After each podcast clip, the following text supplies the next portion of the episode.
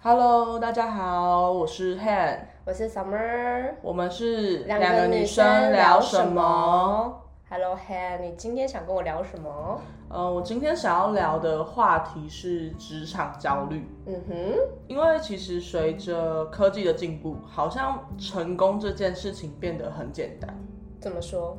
就是有网络啊，就有一些哦年轻人就是很早就当上什么电商公司的 CEO 啊、嗯等等之类的，或是嗯就是或是 YouTuber 啊，嗯。就是可能年纪都很轻，然后就过入年入百万等等之类的。嗯。所以好像对于年轻人来讲，我没有在一个年纪赚到多少钱，或是有什么样的 title，、嗯。好像就很容易会焦虑。嗯。然后再来就是因为现在薪水其实都蛮低薪的，所以也有很多人就是觉得，哎、我现在的薪水到底什么时候才能买得起房？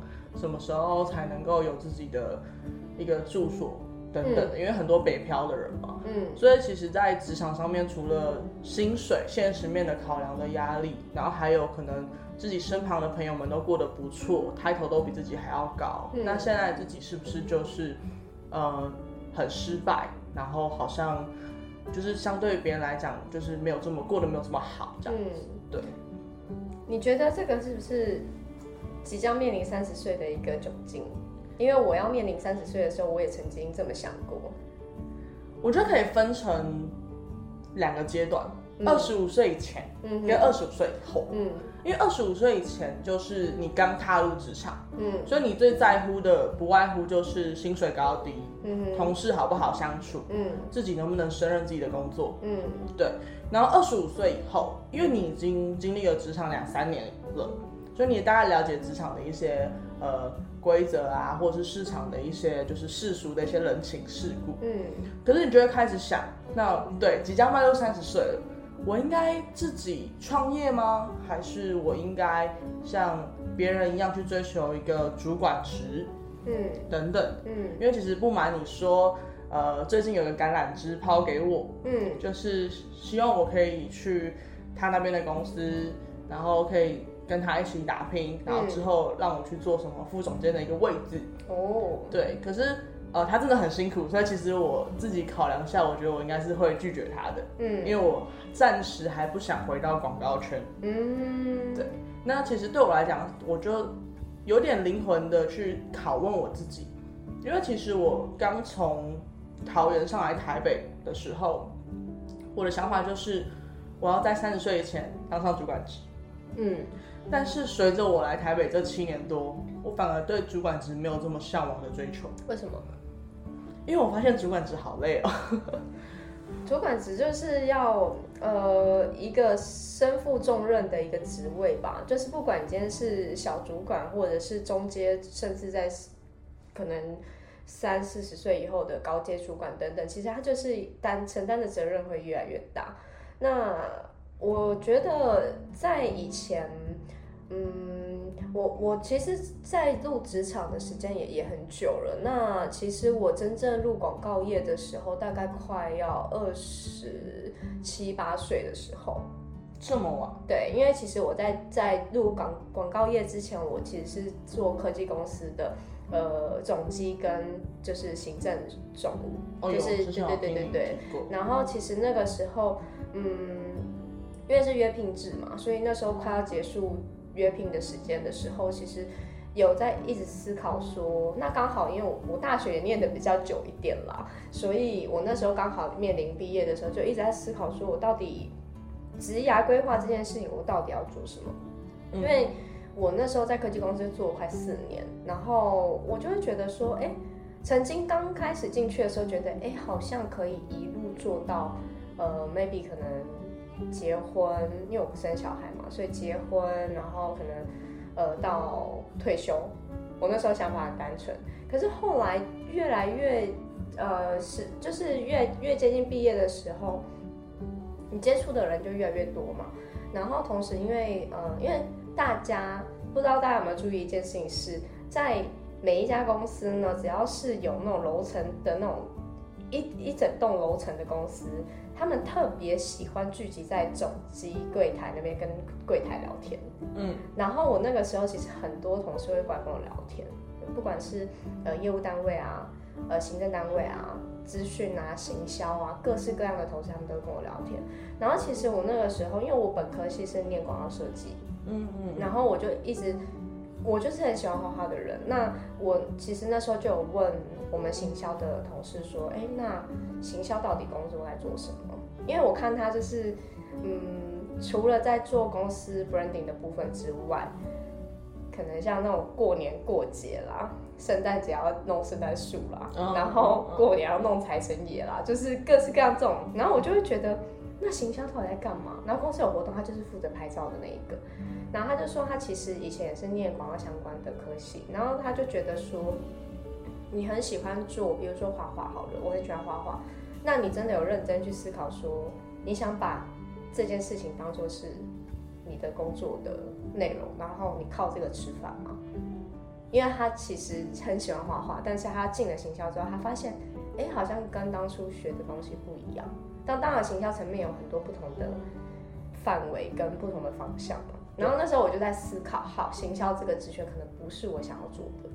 后来呢，又跟业务在沟通的时候，就是业务在聊聊聊聊聊，那就觉得，哎，业务好像很赚钱哎。但是因为呢，我们公司是。台股，哎，日皮台股，就是台商，但是它是日本体系。然后呢，所以业务要一定要会讲日文。然后因为我不会讲日文嘛，然后英英文其实也没有到很好，所以我要转公司转业务不可能，一定是从秘书开始做。那秘书做的事情就跟就跟行政总务差不多嘛。然后后来我就觉得。半导体业好像也不是我想要做的，然后刚好反正就是一些因缘机会的关系，知道说哦，杂志那时候杂志其实我进去的时候，平面媒体已经算夕阳了，在走下坡了，然后纷纷要转型数位，然后那时候我就觉得，哎，刚好有这个机会，我就去呃应征去面试了。其实一开始投履历的时候没有上，后来我再再再次想说好，我再投。然后投的时候觉得，哎，主管就打电话叫我去面试，我才知道说，哦，原来一开始进就是要找去面试的是专门在写两性一体的一本杂志。然后后来我在第二次成功去面试的时候是那个时尚精品杂志，对，其实是我更想要的，因为我就是喜欢。本来以前小时候就很喜欢看杂志嘛，然后喜欢那些漂亮的东西啊，喜欢你说我崇尚名牌，whatever，反正就是我就喜欢漂亮的东西。然后后来呢，那时候我记得那时候刚入纸媒的时候，其实各大部落客正在崛起的时候。我那时候很有 follow 一个布洛克，我印象好深刻哦。他就在分享他的职涯的生涯，就说，嗯，他其实很幸运，在三十岁的时候当上了小主管。这句话我一直记到现在，一直到我三十岁的时候，我都在想这件事情。我就觉得，我从来没有想过我在工作之余，我可以去进更进阶的去当一个主管职，我从来没有想过这件事。然后呢，反正后来。因为传统平面媒体慢慢的萎缩嘛，大家客户都讲说，哎，我要上，我的预算要留在数位上，我就想说，哦，那刚好也因为代理代理权公司代理权一些一些问题，最后我就离开了那家公司。我就想说，好，哎，那既然有接触一点点数位，以前平面媒体他们在做数位的逻辑就是，哦，我就是赠送，我会赠送我的网站的版位给你，哦，对他们就是用的很简单的方式，没有像我们。到了数位媒体，我们还要去想 plan，我们要去想媒体策略等等这些更进阶，就是单纯的版位。对，它就是版位曝光，就是卖媒体嘛。然后我那时候呢，就是在思考一件事情，是大家都要上数，就是要上数位的预算了。那这样子的话，我是不是去学学看数位？于是我们两个就成为同事了。原来是这样子。对，反正就是后来，呃，当然我不得不说，每一个行业它都有它很辛苦的地方。但是媒体产业真的做业务，真的一定不只要有两把刷子，你需要的是很全方位的技能，不管是你的技能也好，你的呃沟通的方式、说话的艺术等等，这些都是很全面性的。然后。也很幸运，公司其实我刚进，因为公司其实算你要说它是新创，算新创吧。算新创。对啊，那那时候我进去的时候，其实算我算是元老级的员工之一。然后老板其实也，当然中间也遇到很多障碍去跨越嘛。那跨越了之后，其实我也很想要，因为老板有那时候，因为我跟老板关系很好嘛，我很常跟他绑在一起要去跑客户。然后他有一次在车上就问我，就跟我讲说，嗯，他觉得业务 team 需要有一个小 leader。他其实在暗示我，然后我很想拿到那个位置。那那一年应该快要三十，二十二十八、二十九，应该二十九岁吧，忘记了。反正呢，我就跟我的主管争取这件事情。那既然我想要争取这个职务，我必备条件是什么？我希望你可以给我一些方向，然后我也照那些方向去做。那确实也帮忙一起做业务的管理嘛。那在我三十岁之前，二十九即将跨三十的那几个月，我非常非常的焦虑，因为我会觉得说，同年龄的朋友们或者是同事们，有些人他们可能在你刚刚讲到的，他可能在职位这件事情，或者是薪资条件这件事情。甚至我那时候身边很多朋友，他们薪水都非常的高，我就会觉得，为什么我的薪水这么低？那当然跟公司体系不是说公司不好，那当然我觉得跟产业也有关系。产业别你待什么样的公司，那公司是不是上市啊等等都会有影响。没错没错没错，然后公司规模有关系嘛，然后所以那个时候我也会去思考这些，而且我非常非常的焦虑。我就会觉得，哎，我虽然在三十岁之前，我很幸运的，我真的做了小主管的职位，让我去想到我多年前看到那布鲁克讲的那句话，但是我同时也会怀自我怀疑，我会觉得别人这么好的状态，那我真的有这么好吗？我非常非常的焦虑。可是当我跨过那三十岁之后，我觉得好像就还好了。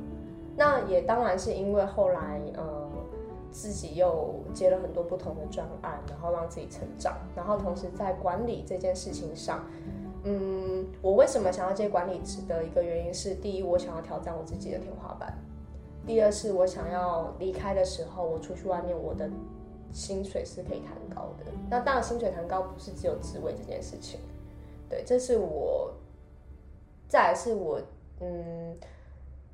我怎么讲？我想要有发语权，就是我想要有权利，我想要掌握权利，因为我这个人就是蛮蛮蛮犯贱的，就是明明很累，可是我就又很很想要挑战自己的一个人。我就是想要我的个性，就是我挑战自己，我会把自己逼死的状态。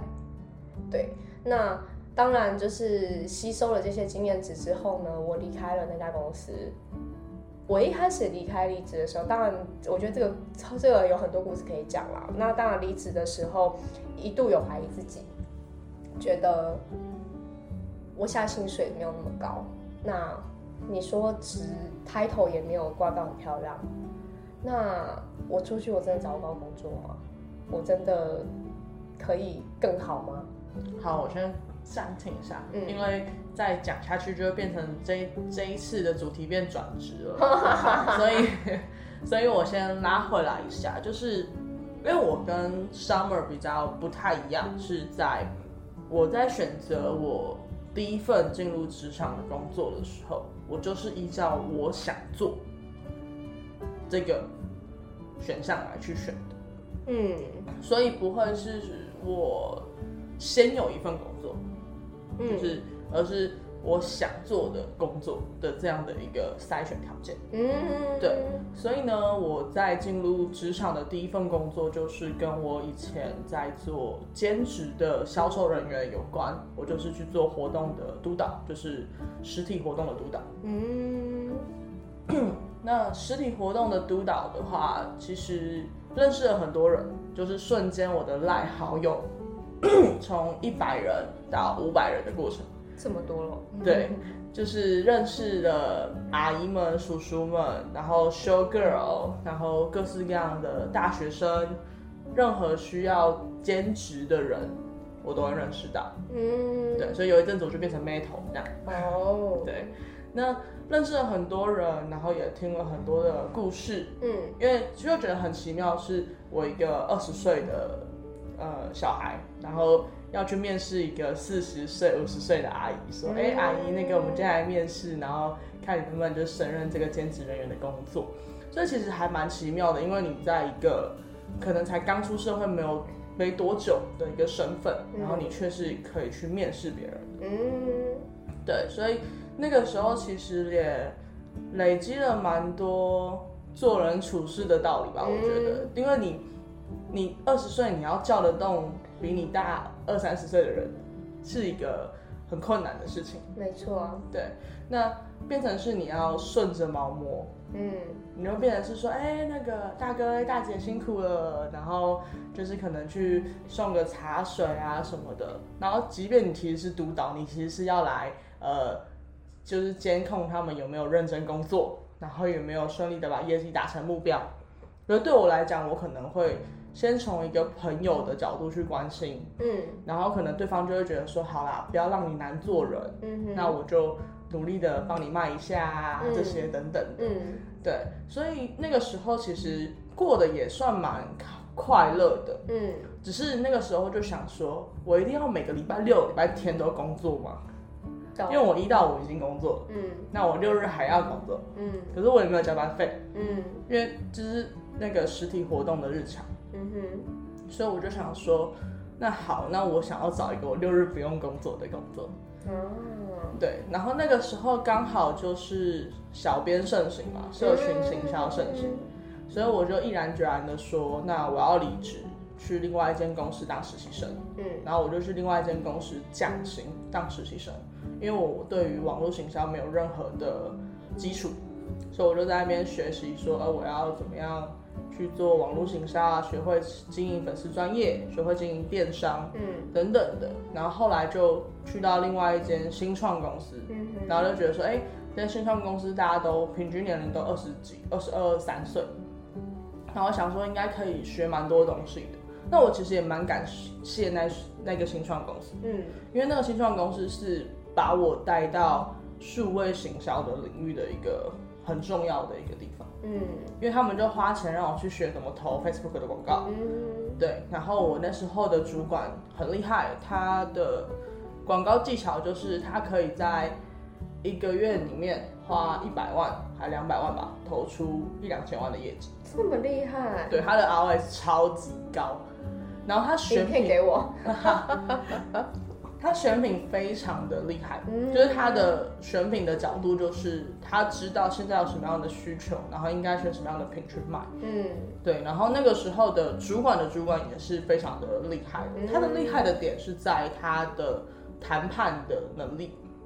对，那这两个人其实一个就是自己去创业，然后卖那个宠物的饮水机嘛，然后哦，另外一个是原本有在大陆开饮料店，然后因为疫情的关系都收了，然后现在的话就是专职做顾问的角色。哦，对，然后所以其实，在那边就学了蛮多东西，也累积蛮多的经验，嗯。然后就开始接案一段时间，对，然后就是接社群的案子啊，广告投放的案子啊，然后有一年是非常疯狂的，就是在找说好，我学了实体活动，我选了社群小编，那我接下来要做什么？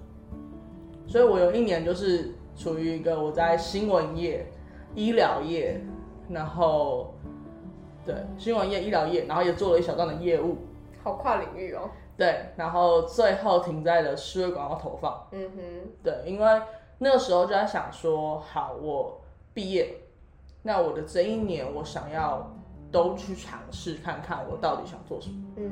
所以我就从了新闻业跳到了医疗业，再跳到了业务，嗯。然后再跳到了数位广告投放，嗯然后确定说好，我想要做数位广告投放，因为它不会受时间地点的限制，对，我不需要像实体活动一样，我人要到那里。没错，所以我可以在家里工作，我可以在任何地方工作。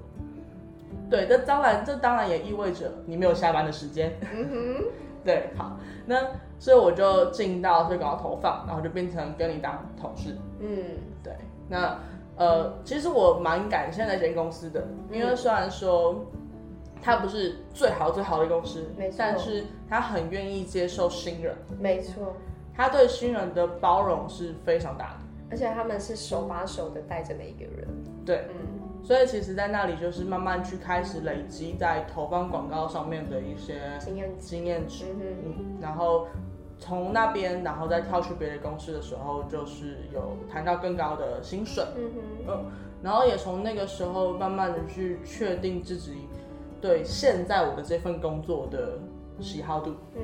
对，所以其实就是慢慢在转职到现在这份工作。嗯，那其实，在转职的过程中也会非常的焦虑，嗯。因为那个时候我要转的时候已经二十六岁了，就是已经过了那个二十五的门槛了。真的也还好啦。但是你就会觉得啊，我前面都投广告，然后又做社群行销，那我是不是就应该继续做行销？我觉得现在的小朋友好像都会有这样的思维点，就是，嗯，应该也不是说小朋友每个人都会有这样子的盲点，会觉得说，我既然金专了在一个技能或或是一个产业的时候，那我是不是就是要继续深耕，我才可以有更好的收入，或者是，因为我如果转职，我可能就是放弃我之前的累积的经验值嘛，或者是人脉等等的，其实蛮可惜的。对，但是我觉得在现在这个时代啦，就是你看哦，呃，不管是媒体的崛起也好了，或者是各个不同的新东西，东西太旧换新的速度非常的快。那相较之下，在我们现在生存的这个环境里面，我们必须要变得更多元、更全方位，什么都要会。你什么都要会，其实你不怕，你不怕这个产业今天没有了。你找不到别的工作，因为现在的人为什么有一阵子大家一直在讲斜杠，就是因为现在的世代就是大家必须要很多技能，你要很多技能，很多不同的经验值，你再出去外面，其实你相较之下，你也是把自己的价值在做提升。嗯对，因为我就是一个什么都学，嗯对，但是我同事们的斜杠更夸张。嗯，那我那时候就想说，我喜欢行销，但是透过这几年的工作经验，让我对行销的热情跟喜好嗯。有点消磨殆尽，嗯。就是开始去访问自去反问自己说，我是为了行销，我离开了我原本的大学，然后到台北来读夜间部，嗯。然后只想说我要早点踏入职场。对，但是身体也坏了，嗯。薪水也还好，嗯。也没存什么钱。嗯。那我到底是为了什么？嗯所以那时候离开了，因为其实我觉得我最后一个在广告的公司是，我觉得非常非常好的，嗯，因为嗯我那时候的组员们、组长们都是非常的对人非常的好，然后也非常的懂得怎么去管理。嗯所以其实都会帮每个人，不只是你职场上面的问题，连你的情绪都照顾到。嗯就是他们会去很灵敏的发觉说，哦，现在的你可能是地场，嗯所以他们可能会给你一个下午茶的小惊喜，嗯，然后或者是说，哎，你今天下午有空吗？我们要不要聊一下？嗯可那个聊一下不是很像主管对下属那种聊天，而是反而就是，哎，我最近有注意到你可能是不是怎么了啊？嗯这样子。对，所以其实我自己觉得我算是到一间呃薪水合理，然后主管也非常非常好的一间公司。嗯那那时候是要离开就更纠结了，嗯就觉得，那我离开我之后的公司是不是可以一样遇到这么好的同事，嗯然后这样的薪水？嗯所以，可是那时候我告诉自己的是，如果我已经想清楚了，嗯我可能暂时三到五年不会想要继续做广告。嗯那我想做什么？嗯那我会不会后悔我离开这间公司？嗯。然后我那时候其实有一点就想说，好有点崩绕吧，就是觉得好像就是嗯要先暂停一下，嗯。才能好好思考。是。对，所以我就离开，然后就逃去了新竹嗯。三个月，嗯。去做了派遣的工程师，嗯哼哼，就是换到一个半导体业这样子，这是一个超级大的转换。嗯。然后到半导体业过了就是非常舒适圈的生活，嗯。就是早上八点半不用打卡，然后你九点之前到公司就可以了，然后下午五点你直接走也没有人知道，然后又补助你中餐晚餐。然后你基本上不需要烦恼太多事情，嗯。因为你就是一个派遣人员，嗯。所以你可能一整天都没有事情做，嗯。你一整天都在玩手机，你一整天都在混，也没有人会管你。嗯。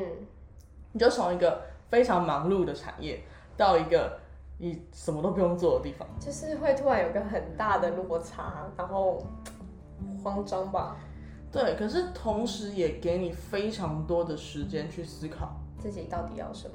对，嗯因为你就可以有很多的时间去思考，说你自己到底要什么，自己到底想做什么。嗯所以是在那三个月去培养了呃运动的习惯、嗯哼学习的习惯，，对，然后去思考了说，哦，原来我想要的生活是什么样子的。嗯对然后刚好就是因为也会焦虑嘛，因为你会觉得说你不可能在这边一辈子，没错，那你的下一份工作在哪里？嗯所以那时候也是很焦虑的，想说那我会不会找不到工作啊？嗯然后我会不会没有办法如愿的去做自己想要做的职务？嗯对所以其实那时候就还好有很幸运的到现在的这份工作，嗯可是同时也会还是会焦虑，嗯因为我觉得焦虑它其实是一个不可能消失的，不管你今天是二十岁、二十五岁、嗯三十岁、三十五岁，嗯，哪怕你已经当了阿公阿妈了，你还是会焦虑啊。因为身为人就是一直不断的在焦虑，因为会有烦恼啊，对，所以其实我原本以为我已经没什么焦虑了，然后等到那个感染枝抛出来的时候，我又焦虑了，因为我会觉得我一直都处在一个我尽量不跟别人比较，但是还是会忍不住跟别人比较，嗯。因为我身旁有自己创业的，嗯。然后也有年纪很轻就当主管的，嗯。然后也有在外商公司上班的，嗯。对，那他们的薪水其实都想当然尔，就是都不错，嗯。然后都有去做自己想做的事，嗯，就是好像每个人都已经达成一个梦想，就是还有同学是艺人的，哦，对就是你就会觉得说，那你为什么还在冷溜溜的那种感觉？嗯，就是你还在一个混沌，然后居然决定重新开始，所以那个橄榄枝抛过来的时候，你会有一种是不是一个救生圈？嗯，因为你现在在漂泊，你在海上面漂泊，那它是不是一个救生圈，告诉你，哎、你曾经来台北的梦想可以达成，嗯你可以在三十岁以前当主管，嗯要吗？嗯然后我就觉得，对啊，要吗？而且我那时候我朋友讲了一句话，他就说：“你来台北为了什么？嗯为了赚钱吗？嗯那你在在那间公司，或者是你在下一间公司，你的年纪你可以很快升上主管吗？嗯你可以很快呃年入百万吗？嗯那你要不要过来跟我一起？嗯这是超灵魂的拷问哎、嗯，对，因为上海台北到底为了什么？对啊，上海台北为了什么？为了赚钱吗？为了更多的工作机会吗？为了能够当主管职吗？嗯那如果是的话，那这个橄榄枝是不是就完全符合了我要的？嗯对，所以那个时候我就陷入了一个陷入了一个纠结跟焦虑当中。嗯。但我后来去思考一件事情是，如果你的主管是你未来三到五年的样子，嗯。那我选择我现在这间公司，嗯。因为我后来想的是，我不一定要年收入百万，嗯。但我想要的是时间自由跟财富自由。嗯，那我觉得财富自由的阶段，有些人觉得我要赚很多钱才能财富自由，但其实财富自由真正的关键在于，你如果可以决定你花了多少钱，嗯。然后你只要赚的比你花的钱多，嗯哼。你就算财富自由了呀。嗯哼。对，那再来是时间自由，时间自由我自己觉得，呃，虽然广告跟呃我现在的工作都是相对来讲地点自由的，嗯。可是我觉得广告多了时间束缚，嗯。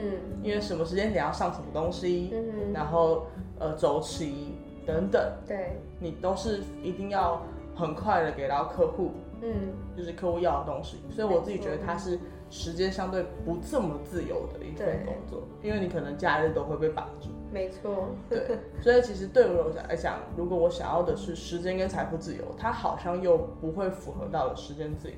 嗯然后还有最重要的是，我近期才开始关注的东西是身体健康。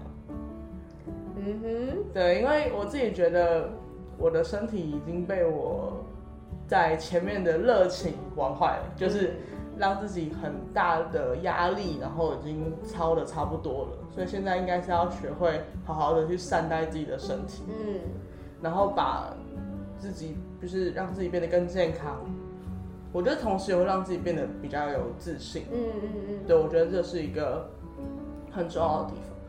所以我自己觉得焦虑这件事情，我觉得它是一一个两面刃。嗯因为如果你没有焦虑，你可能就会过得很舒服、嗯很舒适，嗯可是也没有不好，就是你就在你的舒适圈里，也没有不好。嗯因为有些人我觉得过着很舒适的生活，然后没有焦虑，觉得人生这样就好，也可以。然后有些人为什么会有焦虑？是他们想要再多一点，想要再往前，想要再更，不管是赚更多的钱，还是学习更多的东西。嗯，嗯，我觉得还有另外一种人，就是他在焦虑的原因是因为内心不够踏实。所谓不够踏实，哦是指说，嗯，他可能有很多他想做的事，但是他没有动起来。有大概应该六七十 percent 的人是这样吧？我觉得对，就是好像有一句话是说，你的很多焦虑，其实在你开始行动之后，就会消失大概百分之五十以上。没错。对，就然后另外一种是像刚刚你讲的，你不知道自己要什么，你会去不断的思考，说到底，好上来台北，我到底追求的是什么？我想要获得的是什么？财富自由吗？大家都想要财富自由啊，谁谁不想要财富自由啊？我也想要财富自由啊，对啊，我觉得最重要的是你的内心定定的目标值到底是什么。我觉得意识到现你你你现在还没三十岁，意识到健康的重要性是非常好的、因为我就是很专注于在拼工作这件事，所以拼到后来身体坏掉嘛。那我一直到要三十三、三十四岁，哎，三十三、三十四岁的时候，我才意识到身体健康这是 right now 才现在意识呃，没有，是去年。哦哦。哦，要要对，就是去年，哎，没有啦，前哎前年啦，前年的时候，就是离开那间公司的时候，我那时候不是就很犹豫啊，但是我后来我一度有在思考我会不会后悔，嗯，我提离职这件事我会不会后悔？因为在开始越接近离职的程序要走完的时候，越焦虑，因为会觉得，哈，我会不会后悔啊？还是我要留下来？可是我会觉得，我觉得呃，确切想要离开的一个启发点是我去做那时候公司有健检，我去做身体健康检查，我每一个都是红字。呃，都都不太好，对。然后尤其是测那个自律神经这件事情上，它那个它那个机器是可以测你的身体的疲劳度，我显示是过劳的状态，而且我的自律神经是失调的，内分泌也是失调的。我那时候离开了医院那个医院的时候，我心里面想，嗯，我的选择是正确的。所以我开始运动，我在前年开始运动嘛，然后也维持呃运动的同时，一来是健康，二来我是想要督促自己自律，因为我觉得我失去自律太久了，因为我不自律，所以变得我很焦虑，嗯，我没有任何的，我我觉得很多事情我都只是在想，但我没有去做，所以我很焦虑。我也是想着哦，我想运动，想运动，哦，好累哦。下班那么晚了，我哪有时间去运动啊？吃东西都不正常了。那我那时候意识到健康这件事情的时候，我想说好，那我开始运动、自律，我甚至自己做健康便当。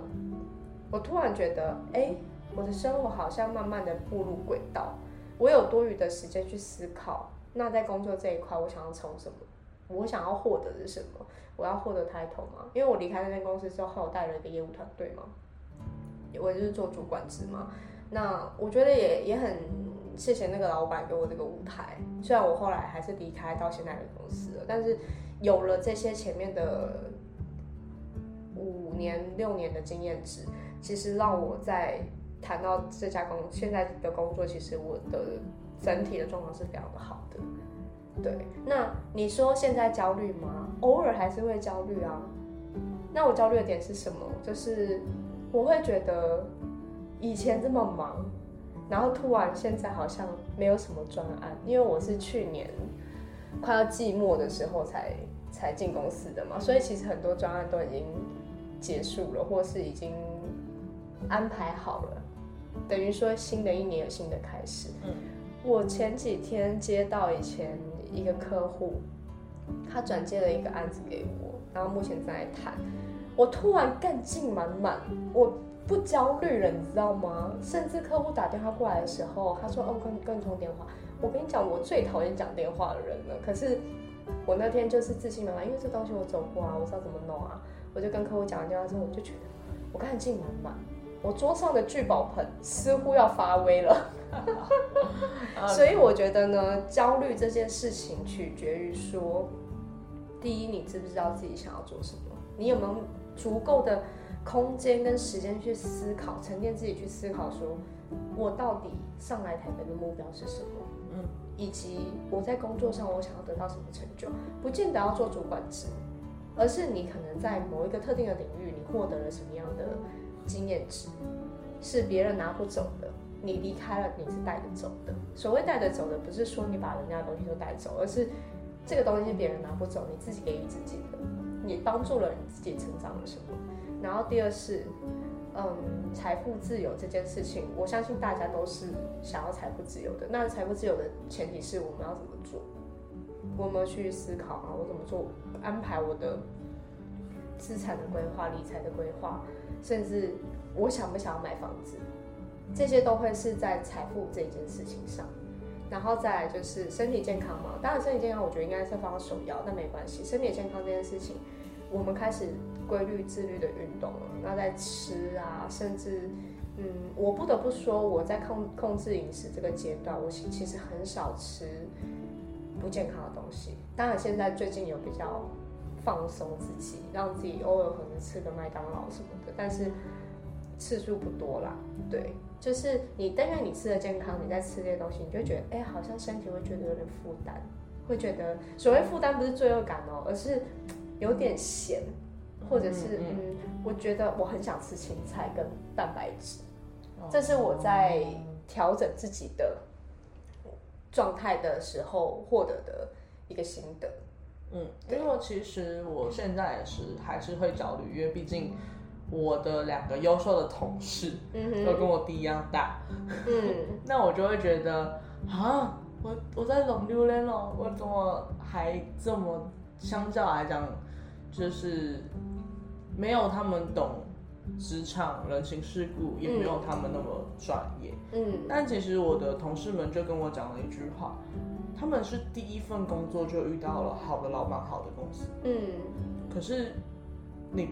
也是经历了很多不同的老板、不同的公司，而且你过去的那些经验，你们真的相较起来，其实也不见得会比较不好啊。嗯，没错。所以其实没有必要去想这么多。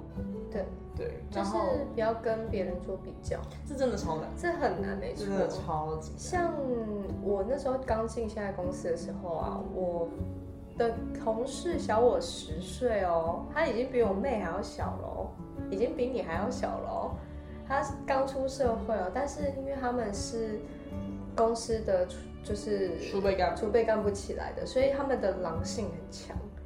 然后不管是在当然跟个性有关系嘛，不管是在呃技能上、做事的逻辑跟态度，还有时间的运用上，他们都是很棒的，我不得不说，他虽然年轻，但他真的蛮棒的，就是在做事情脑袋动得很快。